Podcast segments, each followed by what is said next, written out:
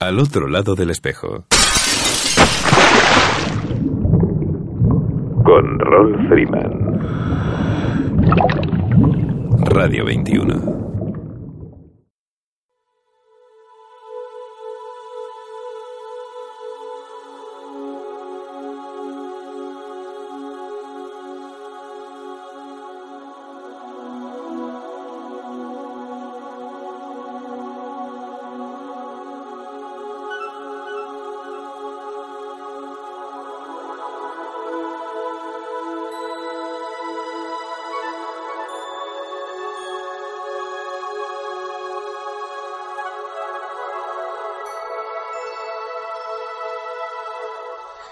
Saludos alados y bienvenidos a una edición especial de Al otro lado del espejo. Desde el Mediterranean Diving, decimosexto salón de la inmersión de la Fira de Cornella. Un programa que hacemos con cariño para ti desde lo más profundo de un océano lleno de inagotables emociones.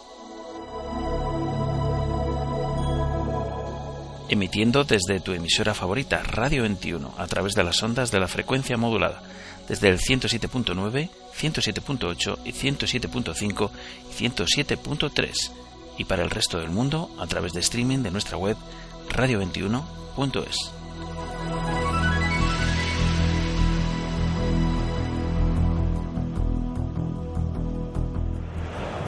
Bueno amigos, pues nada, otro ratito de descanso, escuchamos unos temitas musicales y seguimos charlando con amigos del decimosexto eh, Salón de la Inmersión, el Mediterranean Diving en la Fira de Cornellá. Bueno, y tenemos eh, nuestra, en nuestro pequeño estudio improvisado a Francesc Oliver. Buenas tardes, Francesc. Hola, buenas tardes. Bueno, Francesc lo tenemos en el stand justo, es el vecino de enfrente. Exactamente. en este caso, el vecino de enfrente con el que nos llevamos estupendamente. Y, bueno, eh, Francesc, tú tienes eh, un espacio eh, dentro del mundo del buceo que se llama Optisub. Sí, exactamente. Cuéntanos un poco a qué te dedicas. Vamos a ver, eh, yo soy buceador desde que tenía 20 años aproximadamente. Ya tenía un problema visual propio, que era miope, mm, miope, digamos, severo, y empecé a buscar soluciones para mi problema y poder bucear y poder disfrutar de, de lo que es el- los fondos marinos, evidentemente. Entonces, al mismo tiempo que ya estaba em, iniciando o completando mis estudios de óptica, también empecé a buscar soluciones para este problema que tenía yo. Estas soluciones, pues, consistían primitivamente con sistemas un poco rústicos de acoplamientos internos en la máscara para poder eh, poner la graduación. Y esto posteriormente lo fuimos mejorando y perfeccionando y lo mismo que iba yo solucionando mis problemas, iba solucionando también los problemas de mis compañeros de inmersiones, que bueno, que poco a poco se fue convirtiendo en, en un, diríamos, un modus vivendi o un modus disfrutandi de todo el mundo del buceo. Y así hemos seguido desde, ya te digo, que hará aproximadamente unos cuarenta y pico de años que lo estamos haciendo. Bueno, yo eh, te conocí, bueno, conocí tu, tu stand de Optisub, lo conocí en el Die Travel Show y eh, automáticamente me fui derecho, porque, a ver, uno ya tiene unos añitos y, empezamos a tener problemas efectivamente para, para poder ver con claridad, eh, para enforcar eh, correctamente y ver el ordenador, el ordenador de buceo. Esto es importantísimo, que podamos ver los instrumentos bajo el agua, ¿no? Evidentemente, eh, hoy en día es el principal problema que tenemos que solucionar.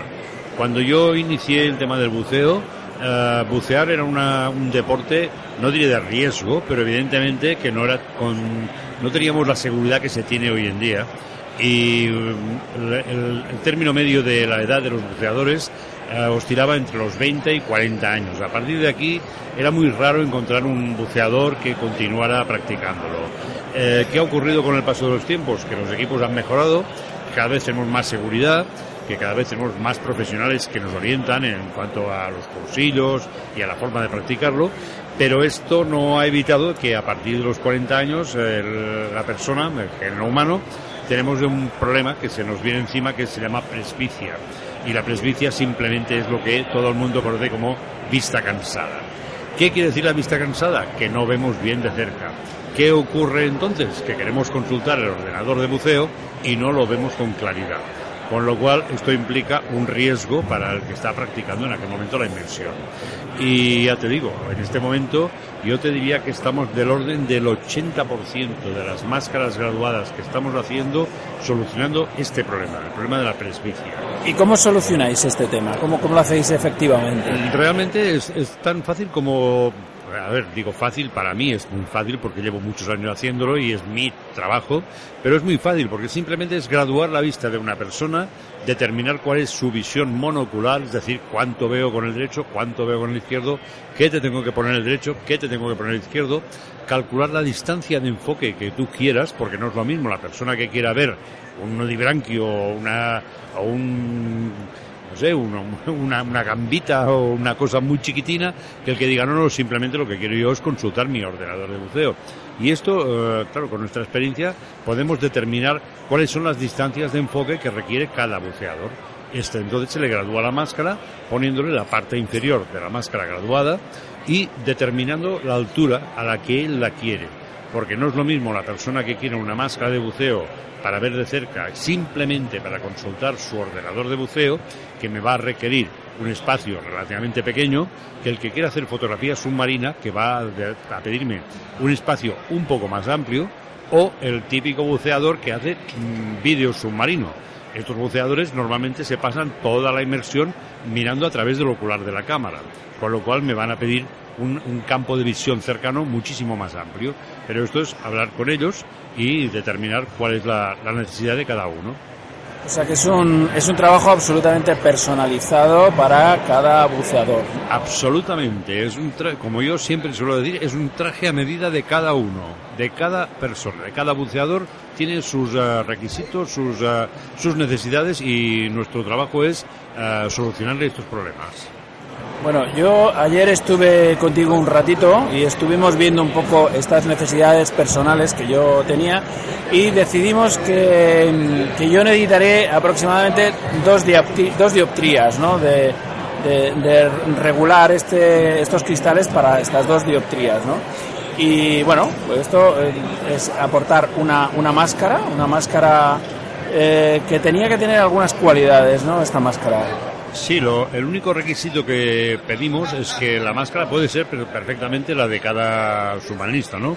Pero lo que sí pedimos es que sean máscaras de lentes separados y desmontables. Esto es porque las máscaras que son de lentes separados y desmontables, la distancia entre el lente y el ojo es muy parecida a la de unas gafas convencionales, con lo cual no tenemos que hacer ningún cálculo adicional para que la graduación les sirva perfectamente. Pero ya digo, es lo único que les pedimos. Si quieren aportar su máscara, puede ser cualquier modelo que sea que esté usando actualmente, pero que sean eh, separados los dos lentes y desmontables. Si en caso de que no tengan esta máscara o la quieran eh, eh, que se la suministremos nosotros, somos distribuidores de varias marcas de, conocidas en el mercado que reúnen estas condiciones. Bueno, y, entonces en este caso, si yo ya conozco mi, graduación y tú me puedes distribuir una máscara concretamente, eh, ¿cómo contacto yo contigo para decirte, eh, Francesc, necesito eh, esta graduación en el cristal derecho y esta graduación en el cristal izquierdo? Ah, bueno, eh, muy bien. Podemos hacerlo telefónicamente, se puede hacer por internet, podéis escanearlo, una receta. Yo recomiendo siempre que se me hagan los pedidos eh, escaneando, si es posible, una receta de oftalmólogo o de un óptico optometrista, que con esta, de esta forma, digamos, tenemos una garantía de exactitud en el trabajo que vamos a hacer. Porque claro, a veces te llaman por teléfono y te dicen, no, mira, yo quiero dos en el derecho y tres en el izquierdo. Pero a ver, ¿dos, dos de qué? De miopía, de astigmatismo, de hipermetropía, de presbicia, ¿de qué estamos hablando? Y muchas veces la gente sabe que tiene dioptrías, pero no sabe exactamente qué es lo que tiene. Pero la mejor forma de evitar estos problemas es que me escaneen una receta de un ah, óptico diplomado y con estos datos ah, podemos hacerlo con la máxima exactitud. Y si no venimos a verte, ¿no? Oh, esto sería ideal. Y además nos conocemos. Pues dime, dime, dime dónde estás. Dime pues dónde estás y... Estamos aquí en Barcelona, muy cerquita de donde se está celebrando este certamen. En la Plaza de España de Barcelona hay una calle que todo el mundo la conoce como la carretera de Sants, pero en su inicio no se llama carretera de Sants, se llama Cruz Cubierta. Y estamos exactamente en el número 97 de esta calle. Cruz Cubierta 97 y ahí nos vais a encontrar. A Lucas y a mí para atenderos en todo lo que haga falta. Fenomenal. ¿Y, y por internet para conectar con vosotros? Perfectamente. Podéis conectar a través de la página oliver.optisub.es, este es nuestro correo electrónico, oliver.optisub.es o la página web es www.optisub.es. O el teléfono. Ah, o también el teléfono, evidentemente, 93 431 5407.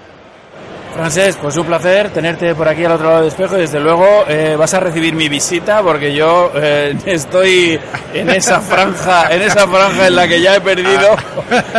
Pues allí me encontrarás para solucionar el problema. Muy bien, muchísimas gracias. Gracias a vosotros. Un saludo. Buenas tardes.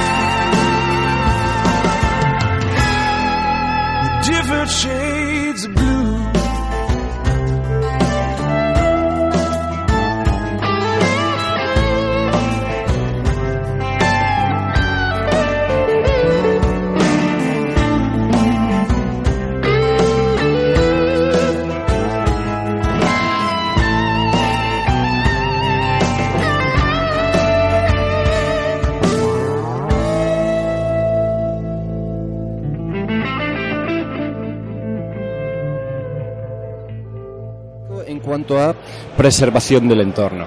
¿Cómo hacemos desde el parque esta, eh, estas iniciativas modélicas?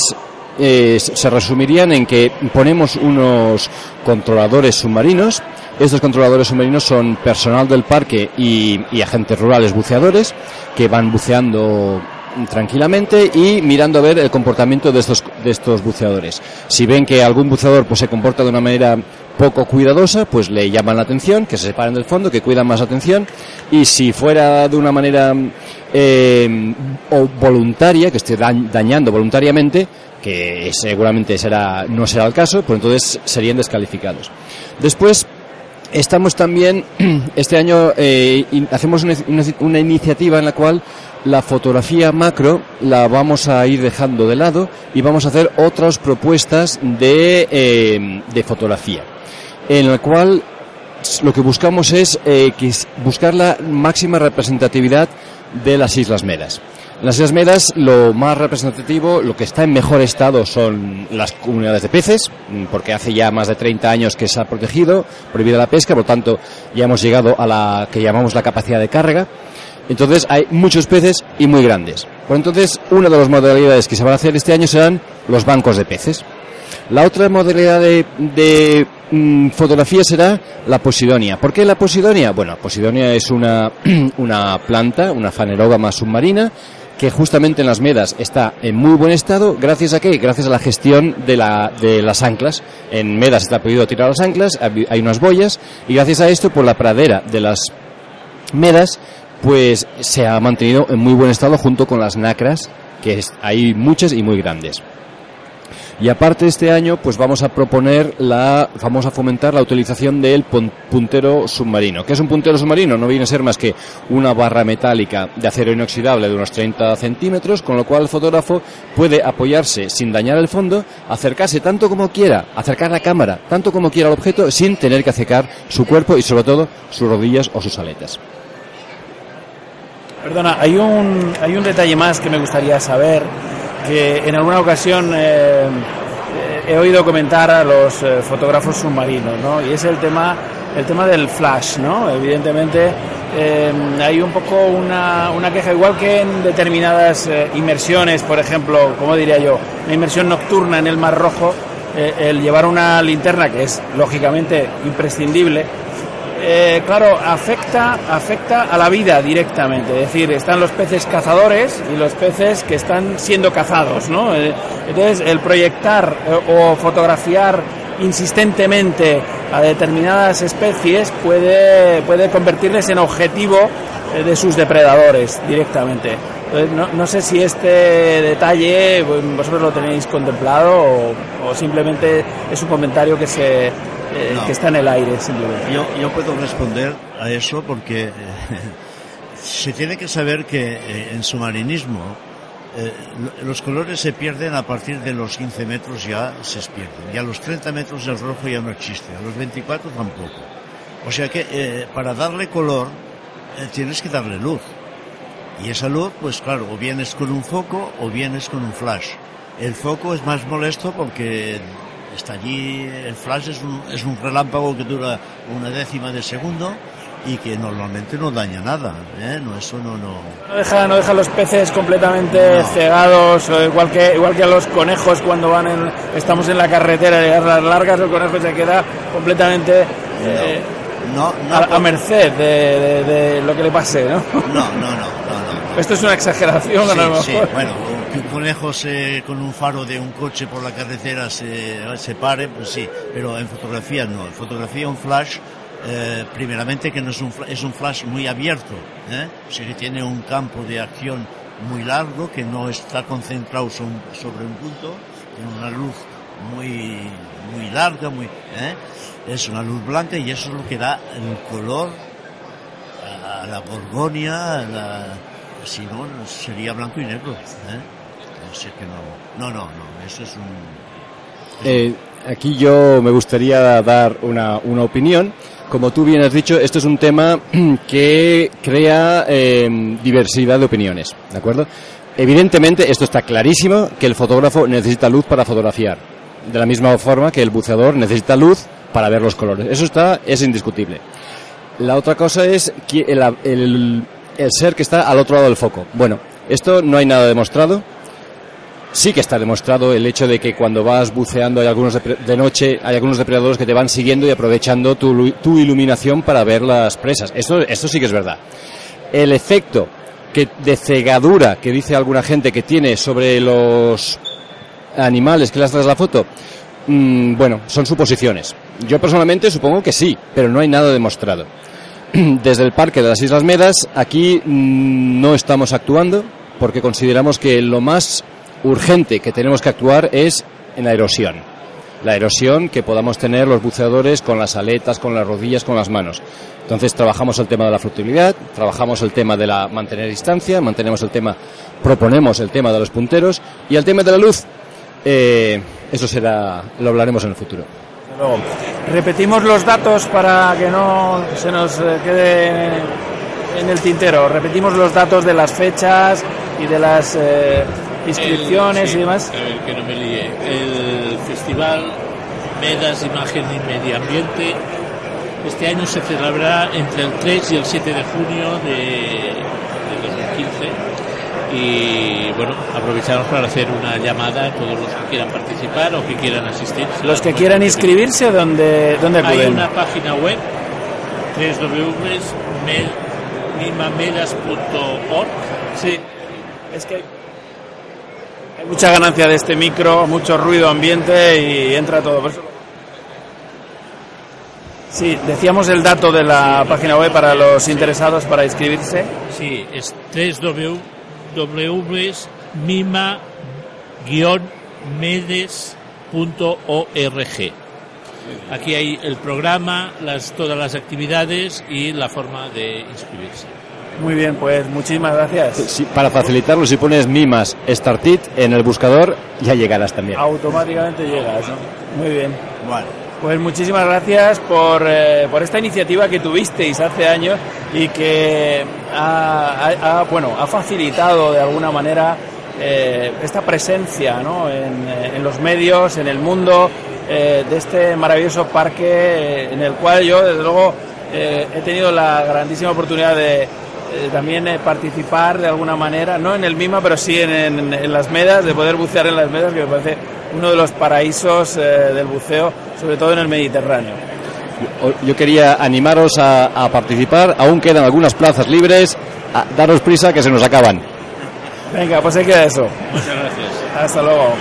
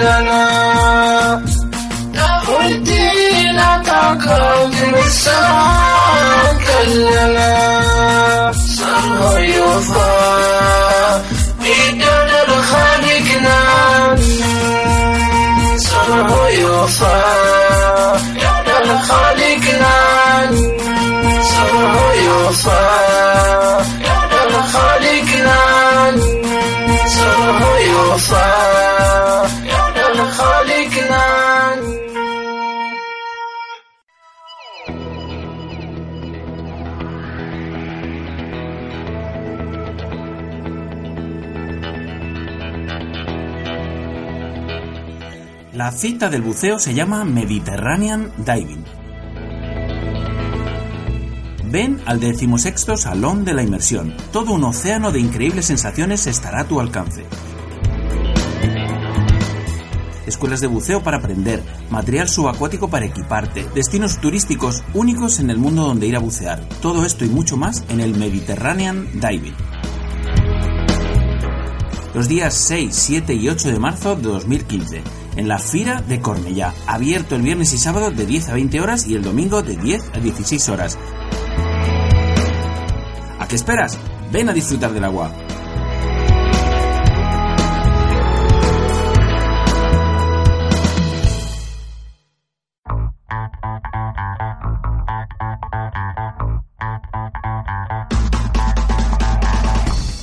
¿Quieres ser el primero en descargarte la revista digital de Cana del Buceo?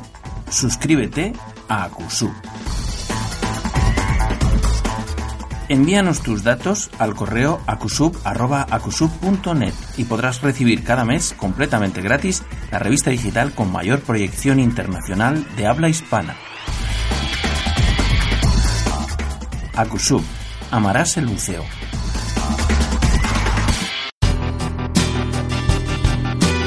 Do It in Daylight Lab. El laboratorio fotográfico profesional de referencia en toda España se llama Daylight Lab. Que tus límites solo sean tus sueños. Para hacerlos realidad en copias de la máxima calidad y durabilidad, según las certificaciones Digigraphy by Epson, hasta el montaje y presentación más exigente. Siempre en las mejores y profesionales manos. Daylight Lab, el laboratorio fotográfico profesional. Estamos en Madrid, en Prudencio Álvaro 41, Metro Pueblo Nuevo, o en el 91 367 0191, o también en info arroba daylightlab.com. Do it in Daylight Lab.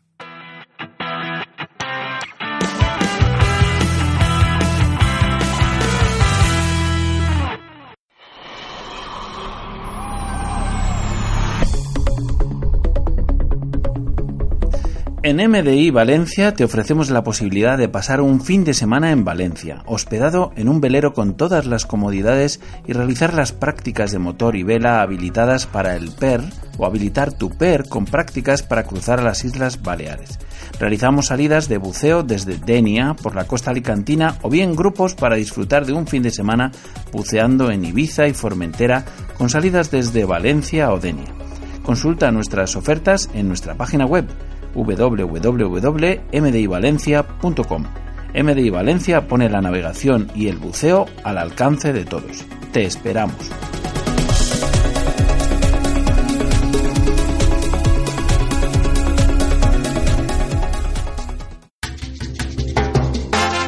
Si te incorporas a la sintonía, estás escuchando al otro lado del espejo.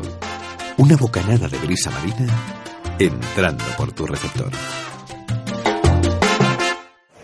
Bueno amigos, pues eh, estamos eh, disfrutando de esta magnífica eh, tarde en el Salón de la Inmersión de la Fira de Cornellá. ¿No me escucha? A ver. Es que hay mucho ruido. Bueno, pues estamos, eh, como digo, en el Salón de la Inmersión, en el Mediterranean Diving, el décimo sexto Salón de la Inmersión de la Fira de Cornellá. Y bueno, hoy tenemos el, el inmenso honor de tener con nosotros un invitado muy especial, Eduard Admella. Buenas tardes, Eduard. Hola, muy buenas tardes. Bueno, Eduard Admella, eh, hoy es un día muy especial porque, primero para nosotros, ¿no? De poder tener eh, una figura de- del mundo del buceo, un gran divulgador del submarinismo, escritor y, bueno, un pionero del buceo en nuestro país, récord del mundo, eh, bueno, toda una trayectoria eh, y que hoy va a recibir precisamente el galardón de buzo de honor que le otorga la Sociedad Histórica de- del Buceo. Eduard, eh, ¿qué tal estás? ¿Cómo te encuentras? Me encuentro muy bien. Me encuentro bien porque um, este acto de hoy eh, yo, yo lo acepto con, con mucho, con mucho agradecimiento porque quiere decir que la gente me recuerda, ¿no? Y después de tantos años, después de tantos años de bucear, pues siempre es agradable ver a que a uno le recuerda, ¿no? Y es así. Claro, entonces um, no quisiera eh, empezar la entrevista con una discusión, porque dices que para vosotros es un gran honor, pues que para mí también estar con vosotros. Sea, no vamos a discutir de quién es el honor, vamos a dejarlo a media. Bueno, eh, eh, desde luego el honor para mí es inmenso porque yo empecé mi programa de radio hace aproximadamente cuatro años y, y Eduardo Mella fue uno de mis primeros invitados, vía telefónica, lógicamente, pero, pero poder tenerlo hoy en persona directamente, eh, pues eh, después que lo hemos seguido durante muchísimos años y que, bueno, pues yo creo que para la mayoría de, de los que hoy llenan el Salón de la Inmersión de la Fira de Cornellá, eh, un poco somos, algunos somos sus hijos y otros seguro que son sus nietos. Ya dentro del mundo del buceo eh, hemos seguido un poquito su estela, sus aletas.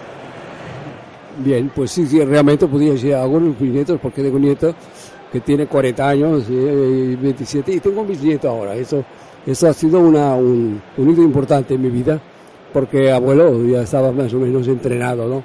Pero de repente me dicen, Eduardo, este es su bisnieto. Pues esto es una, es una, una emoción también, valor añadido. Sí, pero yo a lo que me refiero es que deportivamente, dentro de la actividad del, buceo del submarinismo, eh, muchas personas eh, nos, nos, eh, bueno, nos fijamos un poco en, en- los vídeos eh, divulgativos, los documentales eh, que hacías para la televisión, compramos tus libros, nos entusiasmamos con todas aquellas historias que nos contabas del fondo del mar, ¿no? Sí, bueno, te diré, te diré una cosa. Eh, en mi vida de submarinista he pasado por distintas fases, ¿no? Puedo decirte que la la- la- me quiero olvidar de un año, un año muy, muy malo porque me dediqué a la pesca submarina. Yo matar peces no se me daba bien, pero duró poco, durante un año y después ya abandoné el fusil, cogí una, una cámara y simplemente abrir, abrir los ojos del el fondo del mar. Este era el objetivo esencial para mí, ¿no? A partir de este momento, pues he buceado donde y cómo he podido. Entonces, te decía que los 15 años que yo pasé firmando contratos con Televisión Española y haciendo, haciendo series por, para ellos, fueron para mí como una, una época de oro. Porque imagínate por un momento, ir donde a ti te placía, decía pues a las Islas Seychelles, bien. Entonces que una, una compañía importante como es Televisión Española le dijera pues le firmamos un contrato si hace una serie para nosotros. Yo encantado, firmé un contrato con Televisión Española y además cobrando, y perdón la palabra tan textual, pero es así, ¿no? O sea, yo iba a hacer lo que me gustaba y además compensado económicamente porque si bien dedicaba el 100% de mi actividad a los programas de televisión, pues también era una profesión para mí nueva. Yo dejé un, puesto de ejecutivo comercial de una empresa muy importante y a los 52 años empecé a bucear para hacer de mi afición una, una misión, un trabajo, porque fue trabajo, no nada, no, no iba yo a, a un fair play una- a, disfrutar, iba a trabajar, pero trabajar es lo que me gusta. Y esto para mí fue una enorme experiencia. Bueno, y en relación con, eh, con, su, eh, con su famoso récord del mundo, porque esto es algo que no sé si, yo creo que todo el mundo lo sabemos, pero sabemos que, que usted fue el primer ser humano que bajó con un equipo autónomo a 100 metros de profundidad. ¿Cómo fue aquella, aquella experiencia? Bueno, fue una experiencia indiscutiblemente muy emocionante. Yo lo recuerdo paso a paso, lo recuerdo todo. Hay algo que me tiene preocupado aún después de tantos años. Porque claro, yo estaba en el centro de buceo de la Armada, a bordo de una embarcación del centro de buceo, con mi equipo. Con un mar azul transparente y yo sabía que me iba a tirar al agua para intentar batir un récord del mundo. Pero lo que jamás he conseguido saber, quién fue quien me empujó. Porque yo no sé quién fue, me pegó un empujón y yo me lo estaba pensando aún. Ah, que le empujaron. Esto, como puedes ver, eh, eh, procuro no perder el humor siempre, ¿no? Yo lo recuerdo todo muy bien. Lo recuerdo todo muy bien y fue una inmersión.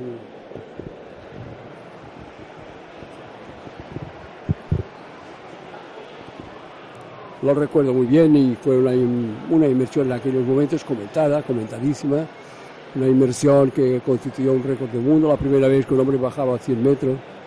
Y lo importante es que bajaba, pero además subía ¿eh? y sabía y subía para contarlo y para experimentar, ¿no? y aquello marcó un hito en las actividades subacuáticas de España porque nadie lo había hecho y aquello eh, de alguna forma hizo que se comentara el buceo como deporte de riesgo.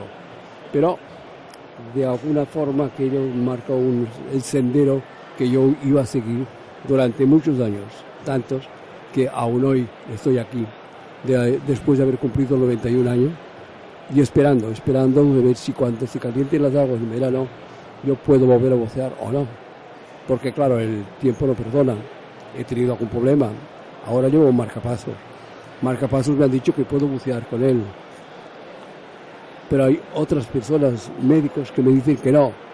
Entonces yo tengo que, yo estoy, pensando en hacer un referéndum, pero no creo que Rajoy diga que es inconstitucional, pero haré un referéndum, buceo o no buceo, y yo me reservaré el voto de caridad. Si me dicen que no, a lo mejor yo digo, bueno, pues yo digo que sí, a ver qué pasa. Bueno, yo creo que hay mucha gente que estaría encantada de acompañarle en esa magnífica inmersión que seguro que seguro que haría, por supuesto que sí. Eh, bueno, eh, yo quería comentarle que el año pasado, que no, no, nosotros estuvimos aquí y no, no le vimos por aquí porque creo que estaba usted eh, resfriado, un poquito resfriado, y mm, tuvimos la oportunidad de conocer a José María Zapata, este ingeniero de la casa Nemrod, era responsable de, de, mm, de parte del equipo que que, que, iba a utilizar precisamente. Exactamente. Y él decía que, que, no podía dormir por la noche porque un, una persona, un ser humano, Eduard Mella concretamente, iba a intentar batir el récord del mundo bajando a esas profundidades y que no sabían si el dispositivo iba a dar el aire que necesitara para poder seguir viviendo, claro. Bueno, es que eh, quizá él en aquellos momentos tenía sus dudas de, si el aparato iba a funcionar o no, pero puedo darle la tranquilidad a Zapata, José María Zapata, hace poco he hablado con él, de que yo sabía que iba a funcionar. El, fallo que podía haber sería más bien humano. El que podía fallar era yo. Pero el aparato iba a funcionar a, las mismas maravillas como, como así fue.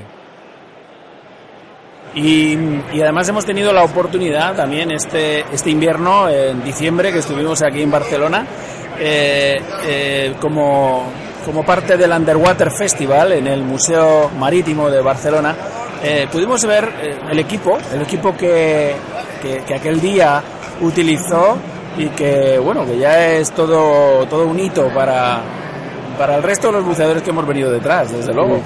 Este, este equipo, este equipo fue regalado al Museo Marítimo eh, pocos días después de batir el récord, la Casa Nemrod ofrecieron al museo que lo aceptó encantado de entregar todo el equipo completo, ¿no?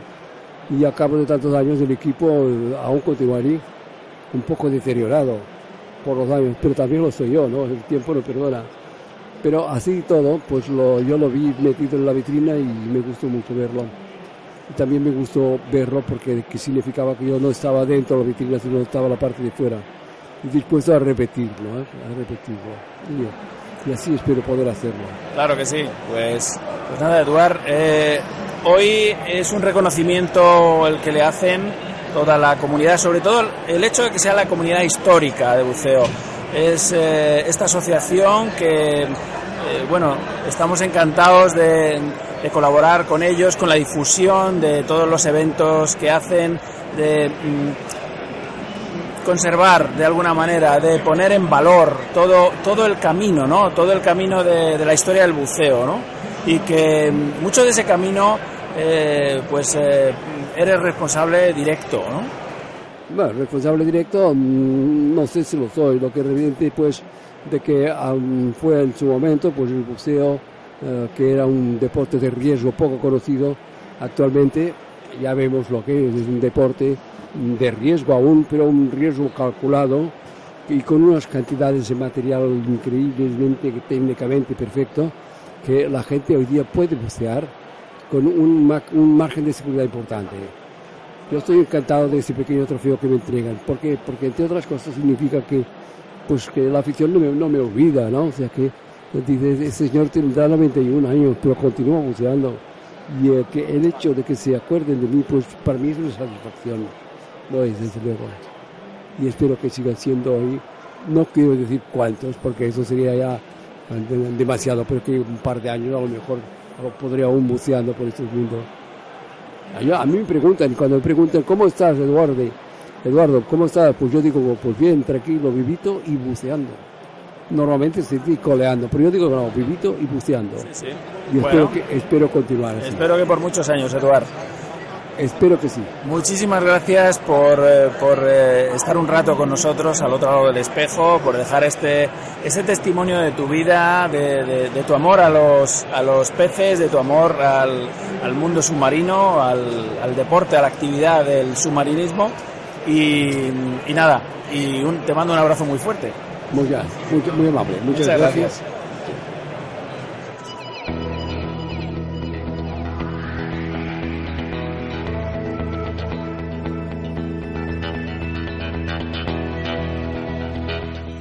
La cita del buceo se llama Mediterranean Diving. Ven al decimosexto Salón de la Inmersión. Todo un océano de increíbles sensaciones estará a tu alcance. Escuelas de buceo para aprender, material subacuático para equiparte, destinos turísticos únicos en el mundo donde ir a bucear. Todo esto y mucho más en el Mediterranean Diving. Los días 6, 7 y 8 de marzo de 2015, en la Fira de Cornellá, abierto el viernes y sábado de 10 a 20 horas y el domingo de 10 a 16 horas. ¿A qué esperas? Ven a disfrutar del agua.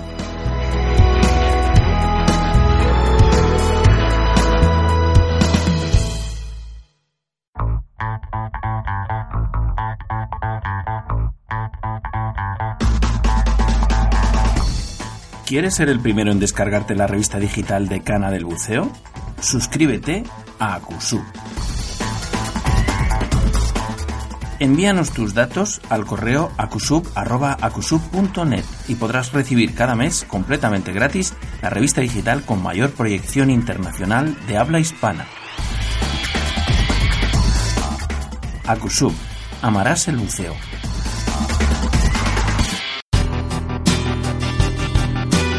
Do It in Daylight.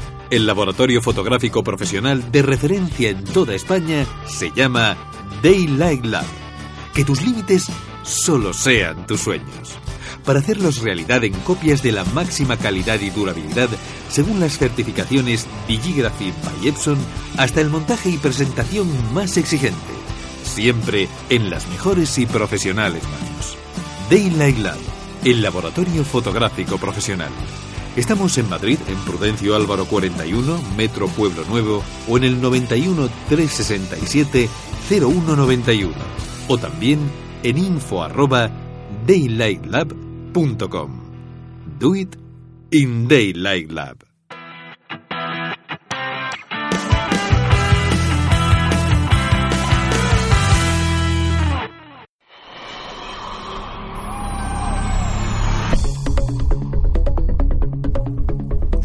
En MDI Valencia te ofrecemos la posibilidad de pasar un fin de semana en Valencia, hospedado en un velero con todas las comodidades y realizar las prácticas de motor y vela habilitadas para el PER o habilitar tu PER con prácticas para cruzar a las Islas Baleares. Realizamos salidas de buceo desde Denia por la costa alicantina o bien grupos para disfrutar de un fin de semana buceando en Ibiza y Formentera con salidas desde Valencia o Denia. Consulta nuestras ofertas en nuestra página web www.mdivalencia.com. MDI Valencia pone la navegación y el buceo al alcance de todos. Te esperamos.